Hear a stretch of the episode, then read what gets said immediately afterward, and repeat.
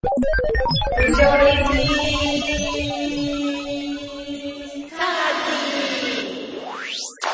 ーというわけで、おはようございます。おはようございまえー第89回フィジョリティサーティ商業ビールについて後編です。す。はい。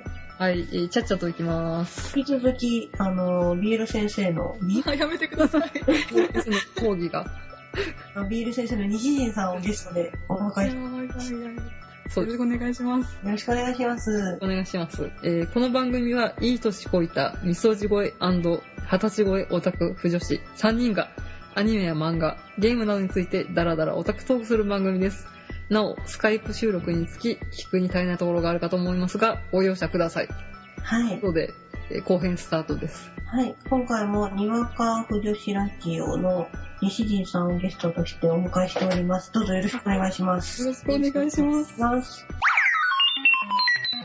もうさっきから二次創作の話をしたくてしたくてたまらない藤井さん二人ですけど、はい。えー後編はいよいよ二次創作と商業ビールの違いというところをちょっと語っていこうかなと思います。あの、書いていただいたアンケートを読む感じでいいのかな、はい。ね。はい、じゃあ、えーその3、そう商業ビールと二次創作で違うと思うところを教えてくださいということでいただきましたので、えー、もしもさん読んでいただいてよろしいですか？いいっすよ。読みます。いきますね。はい。えっ、と、2時の方が好き、だから書いたの結果で、あけ結果だけあって、熱量がすごい、パワフル、萌えがピンポイントに熱い。同人から商業作家になった作家さんも、出版社の規制だったり、一般的なテーマのプロットしか通らなかったりで、尖ったものがなくなった、なくなって、個人で同人誌を出した方が熱かったりする。えっ、と、二つ目ですね。キャラやせ世界観の前知識がなくても読めるのが商業 BL かと。一方、二次創作は原作を知らないと楽しめないことが多いように思います。うんうん三つ目。商業は元キャラがおらず、オリジナルキャラなところ、プロの方が執筆されているので完成度が高い。うん過去、二次創作もプロでなさっている方もいらっしゃいますが、です。はい。ありがとうございます。あのでも2次はね、本当に、ーうん。ね、この一番最初の人が言ってるように熱量が好きっていうのがあるけどね。さっき西出さんもね、おっしゃってましたもんね。うんうん。はい。手から書いたみたいなのがすごい。うんうんうん。うん。なんか、結局ね、なんか、二次創作ってその作品、これ読みたいよみたいのがない限り書かないもんね。そうね。うんうん。やっぱりその作品が知らないとわかんないのが多いからね、最近その、僕のヒーローアカデミアあ、はいはい。はい。でちょっと流行ってきてるの？まあ、ジャンプだしね。うんうん。ねあれがなんか私のツイッター界隈ですごい熱くてみんなか皆さん語ってるんだけど、うん。全然わかんなくてすごい疎外感を感じて。ああ、そうだね。私がしばらくトーラブ分かんなかったのと一緒だね。やっても分かんないけどね。あったよね。うん。今、日語でやってますよ。ヒーローアカデミ面ー。白いですね、これ。まあ、一応、普通に疲労ものっていうか、ジャンプの少年漫画だなって感じだよ。一巻だけ読んだけど。うーん、なんかリボーンみたいな感じなのかなって。ああ、うーーん。でも、石陣さんリボーンわかります？あ、リボンわかります。リボーンわかるよかった。はい。うんリボンわか分、小学校の頃やってましたとかそういう感じでしょ。あ中学くらいだと思いまする。よ。見て。見そうなかったって。うん、社会人だったね。はい。うんあの、や山下大輝、山下ペダルのあ、そうそうそうそうそう。子が、あの、し今、ヒーローアカデミアの、あ、主人公なんですか？はい。ああ。えっ、と、デク君。あ、はいはいはい。名前がすごいな。やっぱりはい。山下くんはあれかな、事務所的にすごい推してる子なんですね、きっと。だって、そうなんでしょうね。キャラ二人続けててすごいよね。あ確かに。プログラムにも出てるしね。そうですね。ー 今熱い山下くんでした。山下くん。すいません。じゃあ次行きますね。はい。はい、えっ、と、四つ目ですね。はい。えっと、商業メールは自分のカップリングと逆という時代がほぼないことかと思います。うん。うん。二次創作は原作ありきなので、作家さんと自分の思うキャラ感に違和感を感じることがあるが、オリジナルだと気にならない。うんうん二次創作、原作で感じた萌えを補充してくれるもの、商業、気軽に BL そのものを摂取できるもの。うんああ、なるほどね。うんはい、えっ、と次。うんえっ、と、萌えをスウェーデン揚げ膳でいただくか、自らの食材を組み合わせて調理して食べるかという点ですかね。美味しいものでもすでに BL として美味しいのでどうぞと用意されると私はあまり燃えません。過去、三居達夫さん著、俺たちの BL 論を読み、私自身そうだなと思いました。おすすめ本です。持ってます。おーえ うん。で、まあ、この BL 論の中でもさ、ー、うん。あの、二次創作は自分で食材を調調達してきて料理する。うんうん。で、商業 BL はうん。シェフのフルコースだっていうのを言ってて、うんうんああ、まあ確かにその通りだなって思ったんだけど、うんああ、そっか。でも確かに私あんまり、うん、考えるのが好きだから BL、商業 BL はあまり読まないのかな。うん。それはあると思います。うんねはい。え、で、ねえ、なんか自分で想像できないとあんまりっていうふうに思ってるもんね。まあもう、用意されてるよりは自分で調理したいっていうか、うん、自分の理想を妄想を具現化するっていうか、うん、まあ、同人活動も一応我ら経験があるから、そういう面もね、あるんだろうなとは思いますけど。やっぱりね、なんか、その行間を読むのが不女子なんだなって思ってるからさ。うんうんこの、ここの二人の行動の間にこういうことがあったんじゃないかな、みたいなのを想像してるのが楽しいんだよね。うんうん。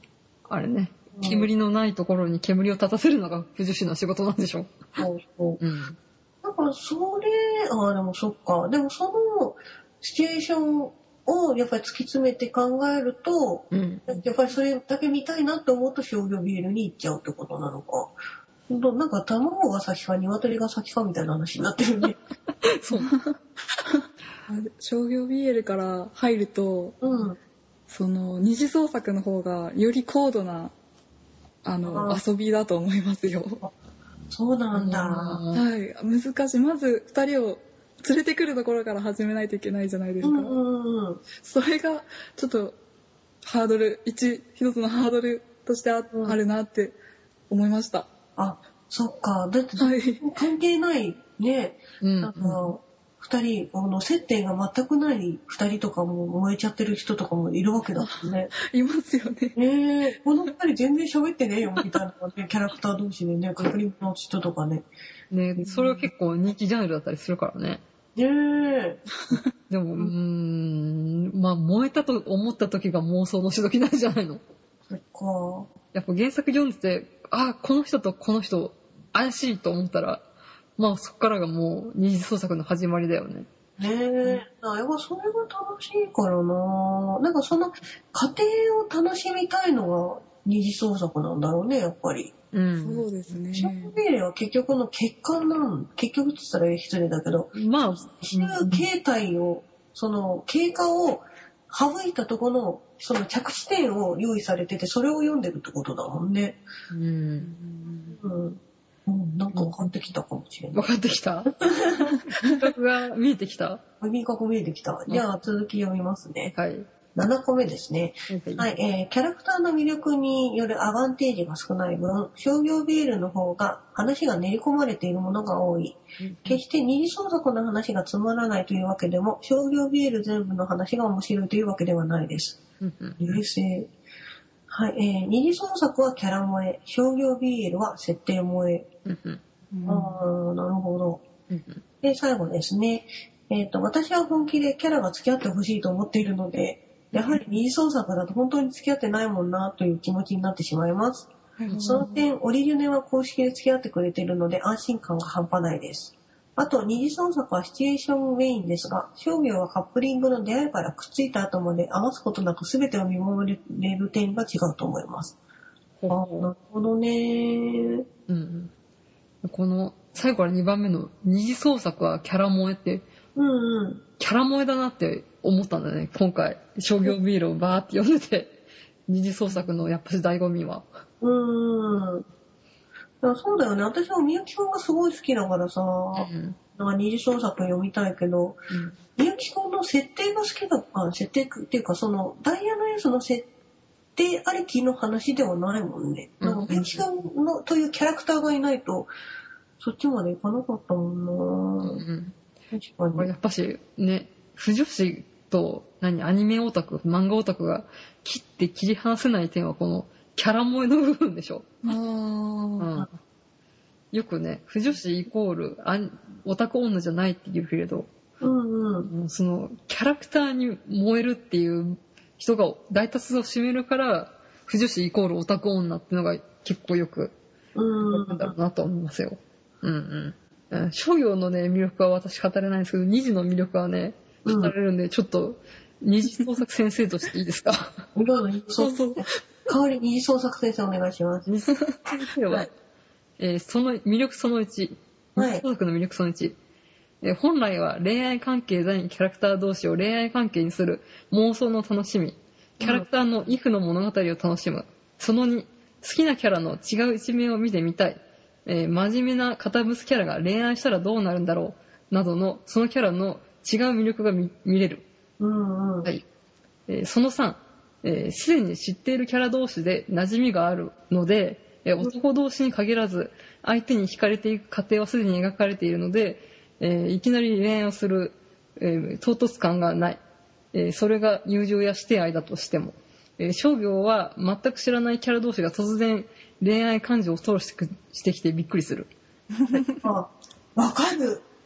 わかるわかる、それ。私ね、資料メールでね、なんかちょっとうんって思うのが、なんかよく学生ものとかでさ、付き合ってるうん。が二人がいて、それを周りが普通に容認してたりすると、うん。はーんって思うの。なんだこの世界観みたいになるの。ちょっとありありますよね、そういう話。うんなんか、男子校で、なんかおい、あれは俺の姫だからみたいなことを言ってる、なんか漫画があって、姫ってお前みたいな。なぜそうなったみたいな？みたいな。うん。まだまだ続きます。えー知っているキャラだからこそ、恋路を応援して見守りたい。次、ある一つのカップリングの多種多様な物語を、いろんな人と共有、共感して楽しめる。まあ、その二次創作だからですね。うん。うんそんな感じですね。二次創作、私もやっぱり二次創作畑なので、うん二次創作だとやっぱりキャラクターの、何々くんかっこいいよね、うふふみたいな話をするじゃないですか。うん。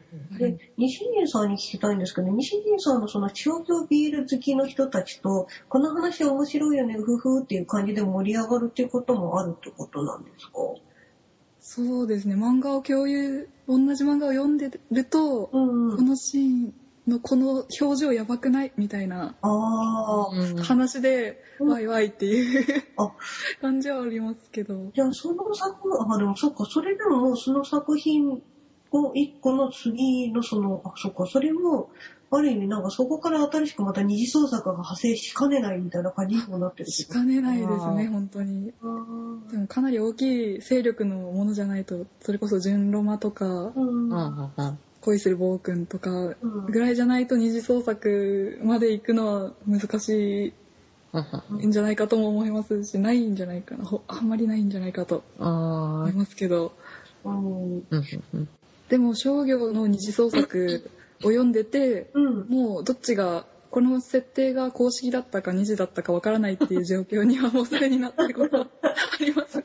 へえ。あ、でも確かに商業の人、その流情ロマンチカの人も、先生もなんか本出してたりするんですよね。あまあでも、だし、もともと二次の人かなんかですもんね。確か歴史かなんかの。ああ、そう、あんまり詳しくないですけど。確か、そう、うん。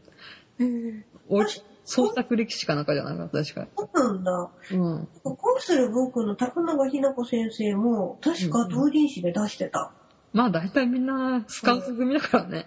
そうじゃあ、その恋する僕の二次あ二次あー同人誌で、商業ではなくて、あの、コミケで売ってる本として売っああ書い、てた話。昨日何食べたばの、なんか、あれね。そう、すごい行列できちゃう系。うん、行列できたそう はいはいはい。でまあ、またそれとはまた話が違うからね、その、二つの違いだもんね。うんうんうん。私はまあ、このさっき言った以上なんだけれど、うん。うん。まあやっぱ二次創作って、まあ20巻あったら20巻分のその過程があるからさ、うん。あそうなんですよね。うん。それがなかなか読み込めないとき、読み込めないかったんですよ。うん。あなんか、平行世界でたくさんあるじゃないですか。うんうんうんうんそういうなんか静止正しい歴史みたいなのがなくて、うん。うん。うん。いろんなパターンがあるよみたいなのに、ちょっと最初入り込めないあかったりあ。もしました。ああ、A さん、B さん、C さん、D さん、全員違うみたいな、そういう、うん。同じフルミユっていううん。カップリングにも様々な歴史があるよみたいなああ、のに混乱する。このみゆきくんはヤンデレだけど、このみゆきくんは俺様系みたいな、そういう。あ、そうですね。うんうん。解釈もいろいろうんうんあるでしょうし。あ、何の話でしたっけ？すいません。うん。でもそうだよね。確かにその、読んでる人分だけね、二次創作って話があるから、うん。うん。ああ、そうなんですよそ。れも最初に戻っちゃうけど、やっぱり地雷が多い人っていうのは許せないっていう風になっちゃうんだろうな。まあ、ううんん。そういう地雷を避けて、うん自分の紙本を探すときの、はははっていうのが、ああ、わかります。それがないっていう。それが二次創作の楽しみじゃないですか。うん。まあ、二次創作もね、なんかその商業ビールもどっちが良くてどっちが悪いっていう話ではないからね。うん。そうん。うん、いいとこ取ってりゃいいんだろうなとは思うんだけど。それはね、無理な話だからね。ねうんでもなんかその商業ビールでそのやっぱり入り込めない、その人、やっぱりうん。大きな理由っていうのが、うん。うーん、はやっぱりその想像が自分の想像できるところを止められちゃうっていうところなのかな。ああ、やっぱね、この人、このカップリングがこうやって出会って、こういう過程を経て結ばれましたってもう一本の道筋で用意されてるからね。そうそうそう。なんかそれ、まあそこからね、なんかその裏話を考えたりするのは楽しいんだろうけど、うん。いやいやこのカップリングの方が私はいい。うんみたいな、ドヤ感ができないみたいなのが。あそれがなんか私はちょっと苦手なのかもしれない。ああ、そうなんです。さえずる鳥は羽ばたかないで、うん。が、まあ多分、銅メキと、うんこのくっつくんでしょうけど、他の射程とくっつくルートがあってもいいじゃないと私は読んでてすぐ思ったんですよ。え こ れは、そうなんですか？まあこれ普通のヤクザもの漫画だったら、佐渡や二創作がはがどるんだろうなと思って。あその、その思考回路がないですもん。はもう、ヤシロが銅メキなんですね。い。だって香りが昔やってたジャンルこういう感じですもんね。こういう感じです。うん。えーああ、そうなんですか。大体、あの、うん。濡れ場がない、うんさえずる鳥みたいなもんですよ。へーうん。うん、あ確かに。なんかそこでね、なんかもうくっついちゃったっていう過程を言われちゃうと逆になえるみたいな感じ。あ、そうなんですか。この、他で、さえずる鳥を、なんだっけ、ヤクザもののストーリーとして考えてみましたっていう、そういう、普段誌じゃない、ヤクザライターって人がいて、うんヤク構想、ヤクザの構想とかを、なんか取材するライター。その人が書いた、その、さえずる鳥のヤクザストーリーがすげえ燃えたんですよ。ああ、香り、うん、ただ単にヤクザものが好きなの？まあね、まあね。うんうん。うんこの、いろんな射程から慕われるヤシロさんっていうのが、うんこれ普通のね、ヤクザものだったらいいなってすごい思ってたんですよ。うそんの感覚がないですね。ああ、やっぱちゃん、と静止が描かれてて安心するっていう感じは商業 BL は多分あると思います。うんうんうん。なんか他のことくっつけたいとか絶対思ったりしないですもん。ですかなもう一人いるじゃないですか、射程。あの、銅メキじゃなくて、銅メキの先輩。のちょっとおバカな。ちょっとバカな、あいつとか、相手とか。先生とかも、あの、はい。なんか、恋人いますけど、あいつもなくて、はい。先生とヤシロとか、ああとあはい、刑事とヤシロとか、ああ、もあと、国長とヤシロとか、広がりますよ。う、いや、広がらないです。広げないでください。広がるあ。西田さんってやっぱりその静止を超えられるのは嫌なんですね。その、正しい歴史から外れるのは嫌なんだ。いやー、そうその西だったら、うん。別に何とも思わないですけど、うんこれは聖書書かれたものなの。あー、なんか面白い。そういう風になるんだ。なるほど。あーそのそれからまた想像力を働かせるっていう仕事をしてない怠慢なオタクは多分商業 BL すごい怠はい慢？みんな私の場合ですけどうん、タイムとはまた別？に。タイマンとは、まあ、その、ありのままを享受してる。ああそうそうですねそうですねあなんか香織さんがはい。「純情ロマンチカ」読んでこれがなんかえ男性向けのあなんかだっあ、あたら男の子向け、あはいはい読んだら燃えた。すごい聞きたいその話すごい聞きたかったんですけそうどなんですか。話ちょっと脱線しちゃってるかもしれないんで全然いいよ。はいい。ですか？すいません。うん。お願いします。純情ロマンチカって、まあ、あのはい。何個かカップリングがあるか、あるらしいんですけど、まあうん。私5巻までしか今回読めなくて、うんうん。メインで、あの、俺様系の小説家の先生と、うん。なんと声が、我らが桜井高弘がやってる、そうですね受けの子があるカップリングがあるんですけど、もうなんでそれはすごく気になるじゃない。ご存知なかったんですか？桜井さんです桜井さんが受けやってるってこと？ちょっとそれだけだけ見たいね。ぜひぜひこの前さ、ギャオで無料放送やってたからちょっと見たんだよ。うん。うん。そして、まあ私、まあ、親父好きだからさ、うん。俺様かける美少年とか別にはーんって感じじゃないですか。で、だこの視点、不女子の視点ではいけないと思って、うんうん。いけない ちょっと視点を変えて、このままだと普通にはーんで終わってしまうから、うん。変えようと思って、うん。男愛を装着して、うん。この受けの子をうん。女の子だとして読んだの。うんうんうん。そしたら燃えたっていう。わからないよ。わからないですだからね、その、小説家の俺様の先生が、まあ俺様だからさ、うんなんかいろいろ俺のものになれみたいな感じで言ってくるのは、やっぱし、親父同士のこう対等な感じが好きな私としては、やっぱしそんなに金銭には触れないわけですよ。そだけど私はこのうさぎ先生って言うんですか、うさぎ先生だと思って、う名前がふざけてんの？うん、まあね。この俺様攻めにログインして、このタカピロのいろんな表情を引き出したいと思ったらすげえ燃えたっていう。ああーその俺様かける美少年の BL をちょっと克服っていうか、楽しみ方が分かったんだけど、あ。うん。その後に、あの、割と大学生とエゴイストでいいんでしたっけ？あエゴイストはいあ、なんか大人の男同士のうん。BL カップリングが始まるんですけど、そそこで男の私はギャーと思って閉じたんです、本を。なんでですか？そこからが結構重要ですう。あ、もうね、男、あの、美少年、美少女が入る余地がなくなっちゃったってことなの？早く美少女高ピロを出せよと思って。うん。で、これはいかん。この愛を装着したら、この大人の男同士の物語は見れないと思って、うん。女子愛に戻したんですよ。うんうん。あまあ、そしたら、まあ、それなりに楽しめました。ーあーあ見たんですねあ、見ました、見ました。ああよかった 不女子的には、私はそっちのやっぱ大人カップリングの方がやっぱ好きです。ああ年下攻めの、うんうん。はいまあね、そこで私がこの、可愛い子ちゃん受けを克服というか、違う読み方で楽しめたという話です。以上です。うん相手側に憑依してうん。たということですねあ、そうです。そういうことか。うん。ええあなるほど。ー、うんあでもそういう憑依して楽しめるどっち受けにも攻めにも憑依して楽しめるっていうのはまあ二次創作でもそうですけど、うん。まあ、そうですね。うんいいところ高ピロ可愛かったですよ。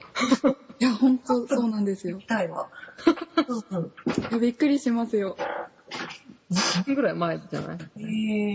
え。もっと前 ?2000 年、2003年とかそういう感じ？うん。そうですね0年代だから、うん。まだきっとデビューして間もない頃の高ピロが。ああ、ちょっと、どういうこと？知ったじゃん。高ピロが受けやってるよって。受けやってんだ。ちょっとそれだけ見たいな。可愛いんだろうな。可愛かったよ。いやー可愛すぎてうん。ちょっとまた話がもう、あの、それるっていうか元に戻るんだけどさ、うん。なんかよくその二次創作好きの人、うん。まあ二次創作に関わらずだけど、不女子の人って、うん。なんかその、さっき西地さんも言ってたけど、表意型と紙の視点型の人っているじゃないですか。うん。うん。なんかその自分が、まあ夢小説とか好きな人とかだと、憑依して、その受けとか攻めになりたい。うん。うん。だけど、その二次創作はまあどっちかにかかなるとは思うんですけど、商業 BL の人ってどの目線で見てんですかね？商業 BL はやっぱ神様視点うん。だと思いますよ。話の、話全体を見てるからやっぱりそれってやっぱ設定萌えってことなのかな？そうですね、設定うん萌え。うん。うん。商業 BL だと、その、憑依型になる人っていないのかな？いや、でもいると思うよ。まあ、これは二次でも一緒じゃないの？う。うん。うんん。ね、受けになって、この攻めに攻められたいって人もいるだし、まあ、よく、不女子で多いのはこの攻めになって、嫁を可愛がりたいってやつでしょ？ああ。よく聞くあれ。はい。うん。私もそんな感じ。番組を感じた。バブみを感じたり。うんうん。ねまあちょっと話それるけどね、どういう感覚なのかなって思って。うん。うん。まあ、そこら辺は一緒なのかもしれないね。ねえ。なんかやっぱり二次創作と商業って紙一重なのかなとは思う。うんん。ね、なんか話を突き詰めていくと結局、ね、なんか商業ビールも最終的に二次創作に転んじゃう可能性もあるし。う。うんうんそうですね。うん。うん。でもまあ、やっぱり一つ私が許せないのは、その、うん。すべてのホモを寛容する世界が許せない。それだけ、それがなければ私普通に商業ビールが読める。ああ、こう出てくる出てくる男性たちが全部カップルみたいな、そういう。そうそうそう。だから、純情ロマンチカってそんな感じですよね。うん、そういう感じでしたよ。そうですね。それでちょっと、なんか多分ね、あーってなっちゃってるんだと思あーでも、あの、美咲、あの、桜井貴弘。さんが声やってるこの役は、あの、お兄ちゃんには絶対この関係は言えないみたいなあ、ところはちゃんとうん。あります。許す。けどみんながホモっていうのは、みんながホモです。許せない。お兄さんはちゃんと、あの、のんけで女性と結婚しましたね。そうそうですね。ね、なんか、うん。二次創作って結局その、つつましさがあると思うんですよ。うん、え、なんか変な話だけど、結局その世界観では、うん。まあ、その、男と女が普通に結婚する世界の話で、うん。そこでなんかちょっと、隠れて男と男が付き合ってるみたいな感じがすごい好きだから。そうそういう世界で生きてたのに、商業ビールで男と男ハッピーみたいなのを 言われると、あーっていう、ちょっと、それ本当申し訳ないっす、みたいな気持ちになっちゃう。あそんなにハッピー、あ、ハッピーなやつは私が読んでないだけかもしれないですけど、結構葛藤を描いてくれてるやつのが、はい、うんたくさんあると思います。ーうんいや、それなら大丈夫だと。う んあ、あと、はい。2005年山下智子がデビューしたあたりから、うん。俺様かける美少年以外も結構増えたよねっていうのが書いてありますね。あ10年代ぐらいからしかうん。商業ビールの世界に踏み込んでないので、うん。なんか可愛い子ちゃんしかいなかったよねみたいなああ空。気があんまりわからないんですけど、あー2005年ぐらいから親父とかも台頭してきたんで、ですよ。最後に？まあ、台湾に最後には2012年ですから。11味あ、そっか。はい。割と最近なんですよ。うーん。うん。あとは、なんか、やっぱ、商業メール読んでて思うのは、映画とかドラマとかを見てる感覚になって読んでるなっていうのがありましたね。個人的に。なるほど、物語として。物語としてうんうん楽しんでるっていう。うん。で、なんかやっぱ、私、商業 BL、やななかなか目覚めなかったのは、うん。なんかこう、二次創作の理想をうん商業にも求めすぎていた気がします。どういうこんどういうことですか？えなんかこう、まあ、さえずる鳥だったら、とうん。うんいろいろ、社がモテモテみたいな。いろんな人からモテモテみたいなやつ が読みたかったのに、まあ、同盟と結ばれるというか、そういうルートじゃないですか。はい。うん。ルート。だから私が思うヤクザものはこうじゃないみたいな変な強固な理想があって、うん。それでなかなか、こう、一つの、まあ、道明と社の物語っていうのをうん。受け入れられないというか、なんていうか、いや、こねくり回したいんだなって思う。うん。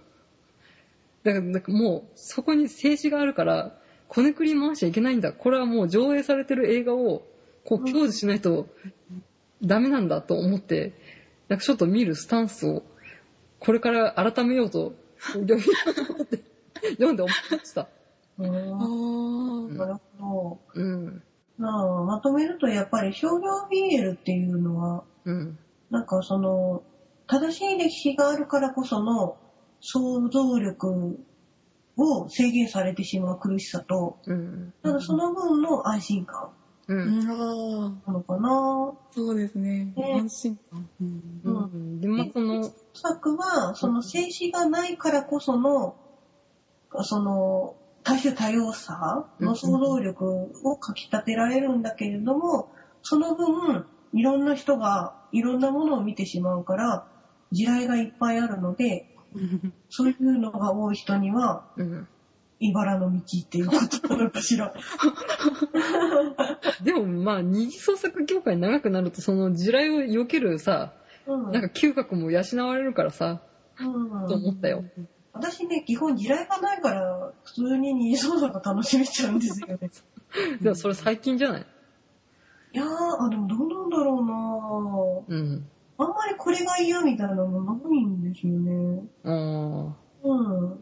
だからまあ、でも、商業も自分に合うやつを、こう、ね、しらみつぶしじゃないですけど、探していかないといけないんだなと思いましたよ。うん。うん。香りが好きなやつは少ないと思う。うん、そうだね。うん うん。分かってると思う。分かって、うん、だんだん分かってきた。うん、向いてないってのはね、向いてない。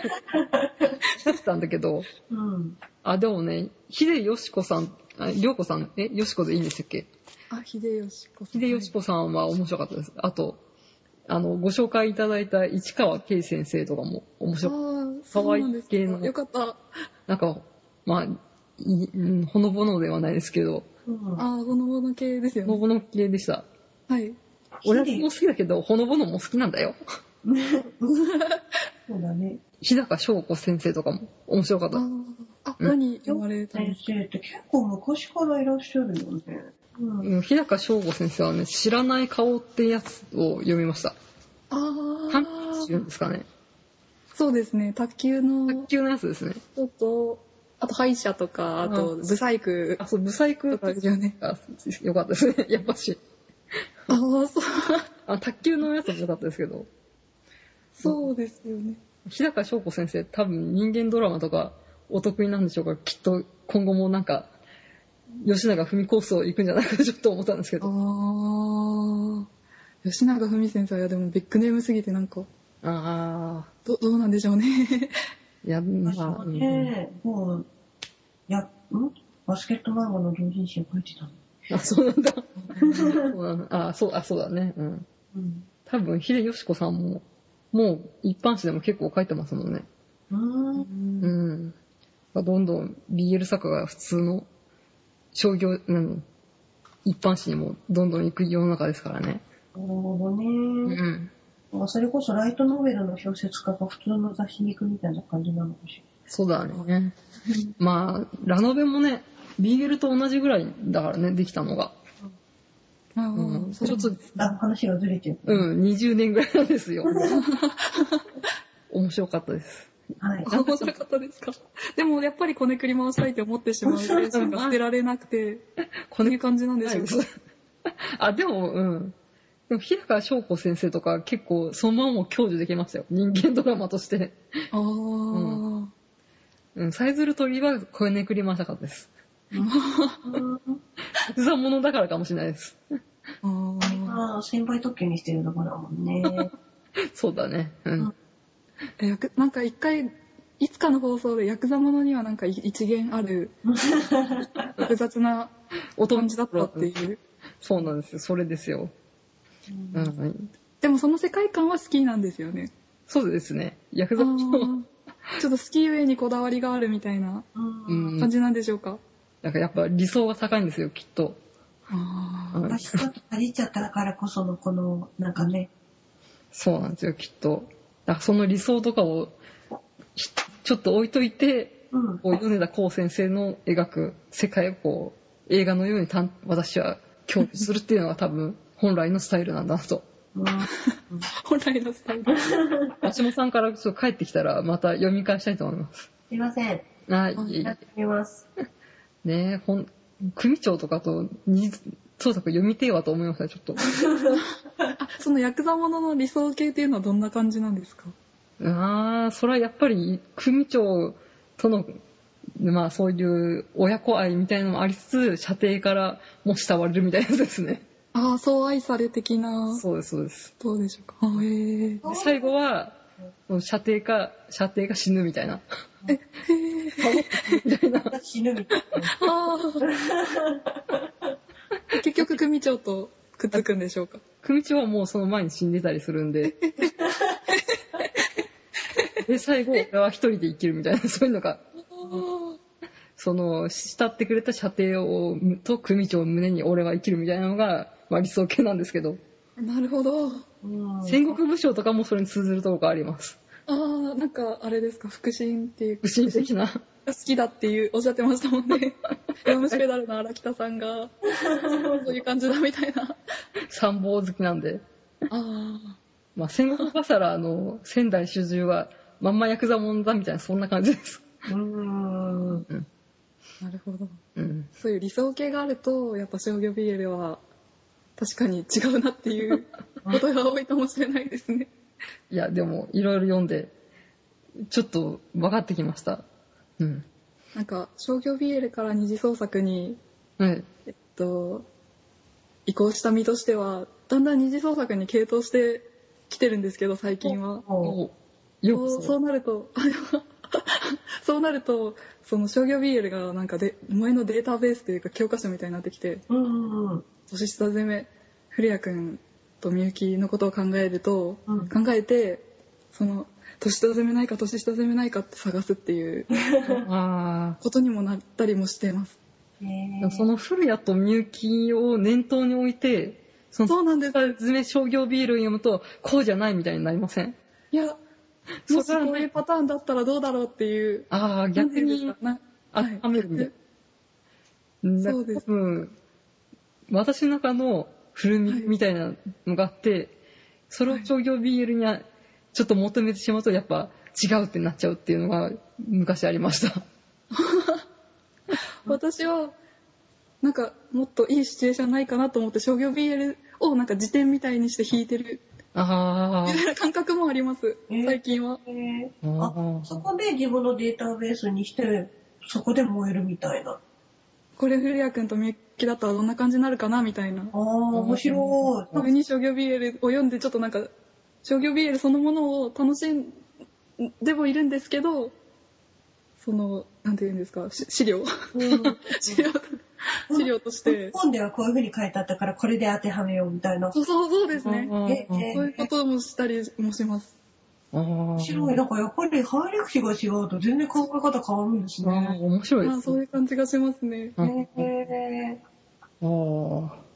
いやー そうか、私たちなんか二次創作から入っちゃってるからさ、もうそれこそなんか花魁に最後が落ちるよねみたいなそういう話しかいかないもんね。なんかある意味それって想像力の欠如なのかも香り。いやいやいや いやいやいや最後は絶対最初から羽、ばたける女体か妊娠エンドか。そうほんいや女体か まあでも思考ね、変わりますからね。うん。私昔女体化ダメだったんですけど、今いけるので、ななんかこう、5年後ぐらいに商業 BL にきっと目覚めたりとかすることもあるかもしれないですよ。うん、まあね、こあの、1年間で30冊読んでたら普通に目覚めてる人だと思うけどね。そうなの。うん で、大体半年に1冊読むか読まないかだからね、今。うん。今まで。じゃあ、アンケート最後の項目。はいお。すすめの商業 BL 作品があれば教えてください。ご紹介いただいたものを列挙していきますね。はーい。えーセンシティブなホモが好きなので、三崎牛尾さんが好きです。はい。えー次の方、えー、かのヤマトナセさん、世紀末ダーリン、ナルトマキ、これ流行りましたね。私もこれ読んだことある。えー、愛しのネホッケ、久保田春子、えー昭和落語真珠の人ですね。おー。えー同級生中村澄子、町売草間栄、えー部長はお姉中部、モノノフ、えークク颯、えー次の方、えー漫画では同級生シリーズ、原田先生作品、小説では丸木文香、えー先生作品が好きです。次の方、えーまたまた中村澄子同級生シリーズ、うん。えー高永ひな子先生、恋する暴君が面白いです。うん。えー次の方、えーエスケープジャーニー、オゲレツ田中先生、うん。えースメルズ・ラクグリーンスピリット AB、永井三郎、えーチョコレートベリーバニラ、えーサイケデリコ、えー次の方、ベタですが、中村俊菊先生の世界一初恋、えー自分の好きなカップリングが見つけやすいと思います。いろいろな属性のキャラが掛け合わさっているので、うん。次の方、小暮田中先生のエスケープジャーニー、明治かな子先生の地獄行きバス、カリスマ子先生の可愛いかくれんぼ、えー猫が箱の中、えー次の方、またまた中村あすみ子先生同級生シリーズ。人気。人気ですね。はい。えー、ことぶきたらこ先生の、えーセックスピストルズ、えーガーデン、えーガーデンは BL とくくってよいのか微妙ですがおすすめです。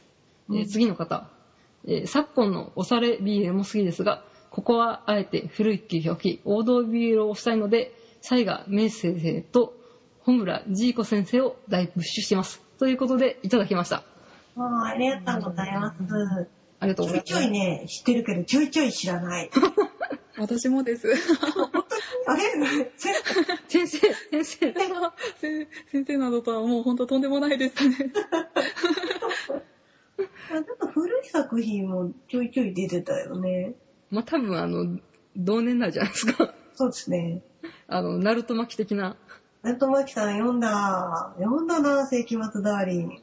あー漫画ですか？漫画です。懐かしいな。でも世紀末ダーリンってまだやってると思うんですよね。やってないかな。やってるでしょだってもう、20年ぐらい前だよ。いや、そう、でも最近は世紀末リーダー伝たけしになっちゃった。気持ち違いだよ。ああ、あうん。世紀末ダーリン全7巻って書いてあるか笑ら。ってんじゃんよ。やってるね。うん。あ、わかる、あ、懐かしい。あ、でも世紀末ダーリン2012年。え、あ、なんか、あれのリメイク版みたいなの？リメイクっていうか多分なんか続編みたいな感じなのかな。ああ、蒼天の剣みたいな、そういうこと？うんエンジェルハート的な。ああ、懐かしいですね。面白かったな、世紀末ダーリン。いやー、中学の同級生が読んでたっていう記憶しかないよ。世紀末ダーリンとグラビデーションはなんか同時期なイメージですね。そうですね。うん。もうちょっとやっぱりなんかこう時代を感じさせる感じが。うん。しかし、体格いいじゃないですか。そう、ムチムチなの。こういう感じなんですよ、昔。ムチムチ。で私もね、あんまり読んでないんですけど、なんか、BL 漫画で、なんか読んでるやつをあげてもいいですか？どうぞ。恋する暴君は読んでるんですよ。うんうん。うん。と、夜と朝の歌。どうぞ。あなんかちょっあ、と、原田さんの。あ、そうです、そうです。なんか人気なの？なんか、流行ってんのかなと思って読んでみました。なんか私読んでないんですけど、あ、すいません。いいですか？あどうぞはい、すごいね、い痛い痛い痛い痛いみたいな感じになる。なんかツイッター上で、うん。うんクリア君とエイジュン君に見えるっていう人がいああ、たんですけど、どうでした確かにそんな感じ。なんか天才肌の、なんかボーカルの男の子と、う。うんんなんか、ちょっとその、その子に嫉妬する男の子みたいな。ああ。うん。そんなおいいじ は、えっと、マザーズスピリット。ーマザーズスピリット？えっと、これ結構有名なのかな遠蔵さんっていう方の。ああその赤羽の BL 本コーナーで見た気がする。うん。なんか、原、なんかアフリカかどっかの原住民のイケメンの男の人と大学助教授助手の男の人が、なんか一緒に住むようになって、なんか異文化コミュニケーションかかりつつ、みたいな感じだし、あ二人とも筋筋あ筋肉好きにはたまらんって感じがします。あ。あ、じゃあ私は読んだ方がいいですね。可愛い好きだと思ああ。まあでも、すごい設定が。尖ってるというか、そうですねな。かったよねっていう。えでもなんかこれすごい人気みたいですよ。なんか、へなんか、なんかチルチルのランキングでも上位の方にあ、そうそうそうそう。読んでないですけど。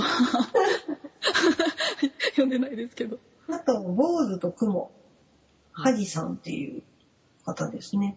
ーうん。うん、結構私読んでんな。そうですね。そのことをなんか散々言っといて。えへあと、ライジンとリーマあ、それ、なんか試し読みで読んだよ。ン。ねなんか最近ビッグシマでさ、試し読みみたいのできるから、うん。なんかそれでちょこちょこ読んでますね。うんうん。あと、お兄ちゃんと一緒。それタイトルで読んだでしょ。はい。あの、お兄ちゃんはあの、義兄のお兄で、ああ、なんか、うん青山真央さんです。これ面白かったです。はい。です。んあ、いい読んでるじゃないですか、結結構構。読んだね、私ね。頑張った。おー、あと、香りに借りたエスケープジャーニ小下田中先ー。生。で、田中先生読んだよ。相変わらずすげえ名前だな。ねなんで、オゲレス田中が正式名称なんだけど、なんでみんなオゲレス田中先生っていうの？言いたいんじゃないの？フルネーム。ああ。うん。うん、ですね。お二人はどうでしょうか？え、私からいきますか？うん、そうだよ。先生一番最後にしよう。そうですね。えー、最近あんまり読んでなくてあれ？言えないですね。言えないというか、なんかもう、これのためにいっぱい昔のものを引っ張り出してきちゃって、うん。おー汚い家が。あ、とりあえずじゃあ私、うん。まあ、30冊ぐらい読んだんですけど、すごいね。もう、まあ、その中で結構面白かったのが、うん。えー、秀よしこ、良子先生、うん。年々再々っていう、なんか落語をモチーフにしたう作品で一応 BL なんですけど、あんまり、BL 支柱があんまりしない作品で、まあなんか、そういうのに抵抗ある人でもスラッと読めるかなという感じでしたね。うん。うん。ちゃんと落語の元ネタ通り通りっていうか、モチーフにしてて面白かったです。う。うんん。なんかファンタジーというか、なんか貧乏神と死神の話なんですけど、うん。うん。ファンタジーの色が濃くて面白かったですよ。えー、なんかちょっと寂しげというか儚げな雰囲気を描くのが上手い方で、うん。今後もちょっと注目していこうかなと思いました。あと、えこっち向いて笑って市川圭先生。あ、あ、読まバイトのれたことありま。すかあ、それは読みました。はい。あ、おすすめされたので。あの、はい。明るい少年かけるクール系メガネ、メガネでしたっけ？確か。あーあ、メガネでしたっけ？ね、こうやって思い出せないところがやっぱ。そうですね。ところが。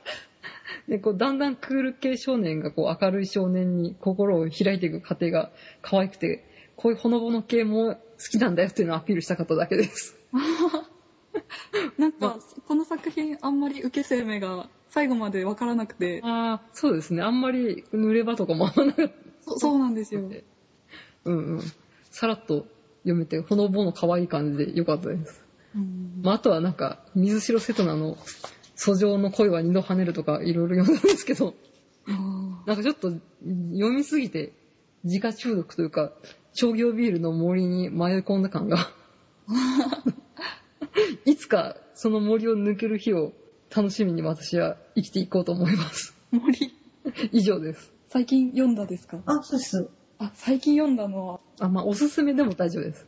やりきりビッチ部。いや、マリチンビッチ部、はまだ読、みましょうか迷ってます。すごい平積みでしたよ。ああ、ストーリーもしっかりしてるらしいんですよね。えでもタイトルの割に。ね。タイトルひどいですよね。高いですよね。でも、オゲルス短歌先生、結構、あの、キャラクターもゲスキャラが好きなんだな、この人っていう。えー、あイギリス田中先生って言ってるぐらいだもん。うん。ゲスキャラ萌えという新たなジャンルを 確立してるのかなんだかわかんないですけど、あ、ゲスキャラ。まあそのゲスキャラが実はみたいなのを人、まあギャップ萌え的な感じでいいんでしょうけれどね。ああ、うんもう分かっていらっしゃる。そうなりますよね。うんうん。デスキャラが実はけなげで、実は、みたいな。みたいなのがめっちゃ思いますね。買ったので一番新しいのはちょっ出てと、きましたか？と女王と仕立て屋っていう、そう。おうあの、スカーレット・ベリコ先生の、あ、スカーロット・ベリコ先生。はい。なんかスカート、スカーレット・ベリコ先生聞いたことある。なんか、そうですね、有名で、うん。あ、それも BL がなんとかの。紹介すればよかった。あ、お願いします。え、あの、三代目大和達之も面白かったですよ。よ、4代目。あ、四代目か。四代目も、その、大和達之が攻めかなと思ったら受けで、大変私が好みでした。確か、うんその、なんでしょうか、BL ポーズ集の、あの、作家って筋肉の描き方しっかりしてて、まあ、そこに燃えましたっていう。うんうん。まあ、そんだけなんですけど。なんか、やっぱ年下攻め、年下か、あれはっきり書かれてないですけど、やっぱワンコ攻めとか年下攻めは、あえっ、と、攻めてるのに抱かれてる感が、あすごい好きなんですよね。あ、してますね。あ、じゃあ最近出たんですね、新刊が。あ、はい。あ、じゃあ、出てて、ちょっと作家買いしようかなと考えていた人なので、ちょっと明日本屋行きたいと思います。女王の方がはい。攻めなんですよ。あ、女王なの？女王と仕立て屋。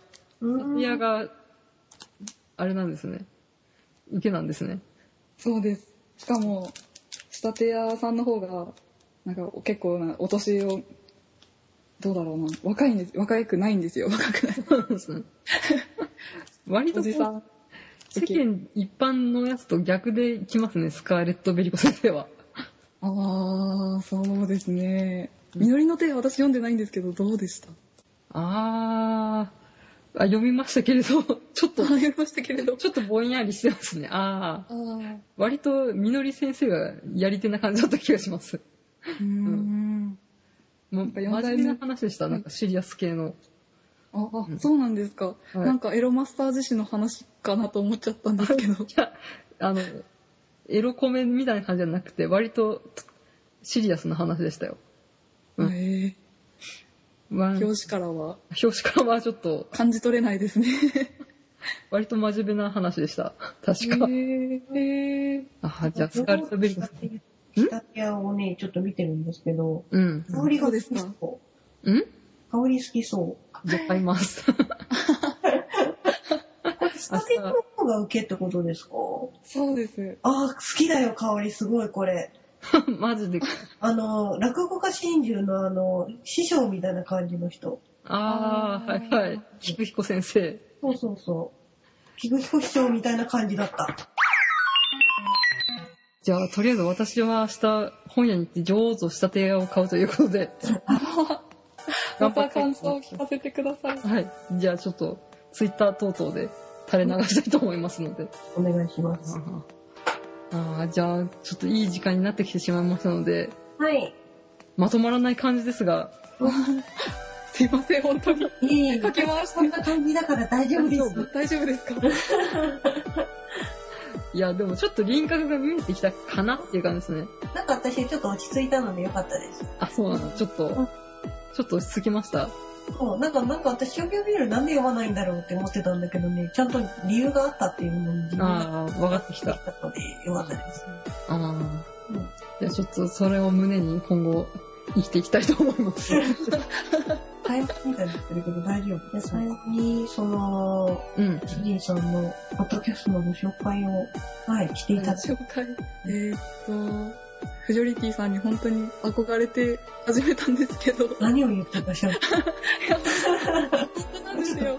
まともな感じの方を憧れた方がいいと思う。ね、もっとね、うん。いろいろね、女性がやってるポッドキャストいっぱいありますからね。ねもっと素敵な女性の方を見習ってください。いやいや、とんでもない。にしていただくと。はいそれで、真似事のようなことをして、本当に黒歴史を生産しちゃってるところもあるんですけれども、最近はあの二人でしゃ喋れてるので、そんなにいた、いたたっていう感じはないんですけど、あの、にわかふ女子ラジオというポッドキャストをやっておりますので、はい。あのよろしければ聞いてみてください。はい。以上です。ありがとうござありがいます。とうございます。あの、ダイヤ回すごい面白いので。あ、やめて。じゃあ、こう、商業 BL 特集を聞いて、ちょっとこの回をやろうかなと思ったぐらい今聞きました。あーありがとうございます。すいません。なんか、すごい、こう、うん、若い感じの、うんこんな、なんか、こう、なん、なんつうの、すれてない感じがすごい、いやいや、全然もう歴史を踏まえずににわからないので、もう全然ダメダメなんですが。うん女性のね、ポッドキャストさんで、その、オタク向けって少ないからいいですよね。うん。本当に、数えるほどしかないよね。うん。なんか男性文化らしくて、ポッドキャストはね。うん。どんどん、ね、不女子、女オタクうん。問わず、女性向け増えていけばいいなと思います。もう、じゃジンキさん、今度はダイヤの会、ダイヤ会よろしくお願いします。ぜひ呼んでください。怖え、このナンパ師。怖え、ナンパ師、怖え。こっちのポッドキャストでも喋ってくれるお友達を募集しております。あ、じゃあ、あ行けばいいんじゃないですか。あ、今度はこっちの方にも、うん。なんか話題があったら聞いてください。ぜひ、ぜひ、ぜひ。なんか、すごい、なんか、私たちがいて、汚してしまっていいのかない。いやいや、とんでもないですよ。それを、恐れ多いんですけれども、ぜひぜひ。ないよああ、いや、ほんといつもツイッターとかでも絡んでいただいたりして、ありがたやーと思っております。香りが毎回ストッキングしてしうまいます。んうん。ババアいと思われてるな。いや、思ってないです。まあまあ。じゃあ、じゃあ、お時間もなかなかいい時間になってきますので、はい。唐突ですが、ちょっと締めさせていただきたいと思います。はちゃんとベッドさんもお呼びしたし、なんか、ちゃんと末広がりな感じだった。そうですね。こんなゲストですいまさっきいい感じで、はい。88回、89回を迎えられて、来たる90回に向けてね、何かやるわけではないですけどね。本当にね、うん。多分何もやらないです。えー、フジョリティサーティではお便りを募集しています。ご意見、ご感想はメール、ツイッター、ブログ、コメントよりお待ちしております。ブログは http スラッシュスラッシュフジョリティサーティポッドキャストシーサー .net メールはフジョリティサーティアットマーク gmail.com です。ああはい、お疲れあ、様ですお疲れ様です。本当に香織さんのあの甘噛みするところもすごい大好きなんですすいません。噛みで申し訳ないですね。いやいやいや、ファンがいると思いますよ。あの、ちょっと噛んじゃ噛んじゃって、ああ、かわいいみたいな時がいつもあります。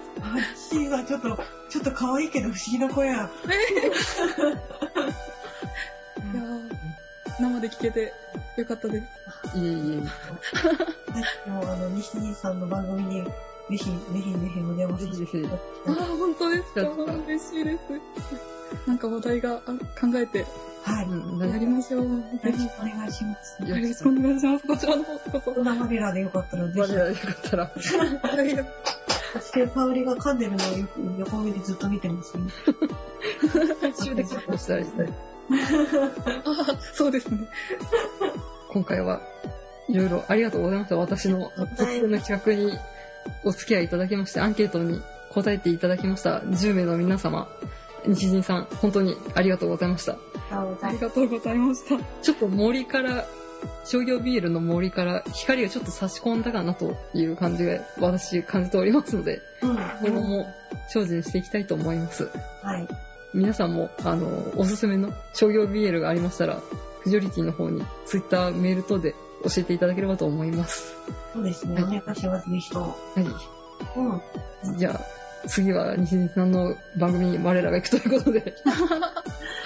はい。ぜひぜひ。はい。でも本当なんかあの、話題ねえなと思ったらそのままスルーしていただいても大丈夫です。うん大丈夫。なかったことにしていただいても。何か考えておきます。お願いします。え以上のお相手は、友人と、足元。香りの、えっ、と、味噌地声二十歳声オタク婦女子3人でお送りいたしました。お疲れ様でした。お疲れ様でしたありがとうございます。ありがとうございました。ありがとうございました。良いお年を、あ、じゃない、なんだっけ？え？ままた次回。はい、また次回、おお疲れ様です。疲れ様です。お疲れ様です。